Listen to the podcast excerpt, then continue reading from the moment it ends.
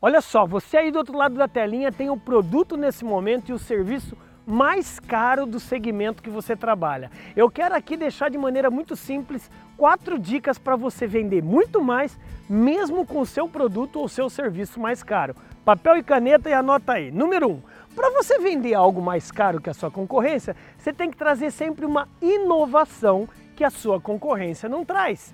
O que é inovação? Novidade, lançamento. Você está fazendo isso? Porque se você está oferecendo a mesma coisa que todo mundo oferece, como que você vai cobrar algo mais? Então traga inovações.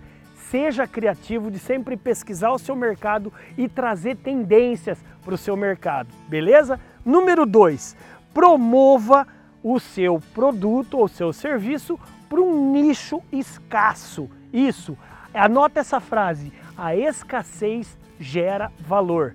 Não são todas as pessoas que compram uma caneta Montblanc, tá vendo aí? Um relógio Rolex, uma Ferrari, né? um Emporio Armani. Por quê? Nem sempre você vai, você vai encontrar em vários canais de vendas. Então promova, número um, para o seu cliente certo de maneira escassa. A escassez gera valor. Se você encontra um produto ou um serviço em vários locais, você está comoditizando o seu produto e seu serviço. Lembre-se disso. Número 3, anote aí.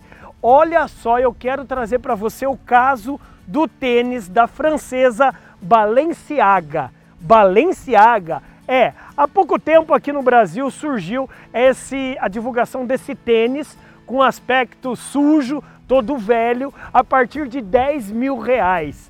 Como assim, André? Está sendo vendido um tênis velho, todo sujo, todo estrupiado por 10 mil? O que, que essa Balenciaga fez? Primeiro que eu quero falar, se você estudar o caso do tênis Balenciaga, ela não faz isso desde hoje, desde 2014. O que ela mais fez, certo, foi ter construído a imagem dela. Se você construir uma imagem como premium, como classe A, tudo que você oferece é tendência. O mais difícil ela fez lá atrás. Então, antes de você querer vender qualquer coisa, qual que é o público que vai comprar de você? Se você conhece muito bem o público que já te conhece e que já viu o valor em você, ofereça. O Balenciaga é um exemplo exatamente desse caso de sucesso. E por último, para você vender muito mais, mesmo sendo mais caro, é você trata o cliente como único ou exclusivo? Quando você trata o seu cliente como único, como exclusivo, você pode aumentar o valor.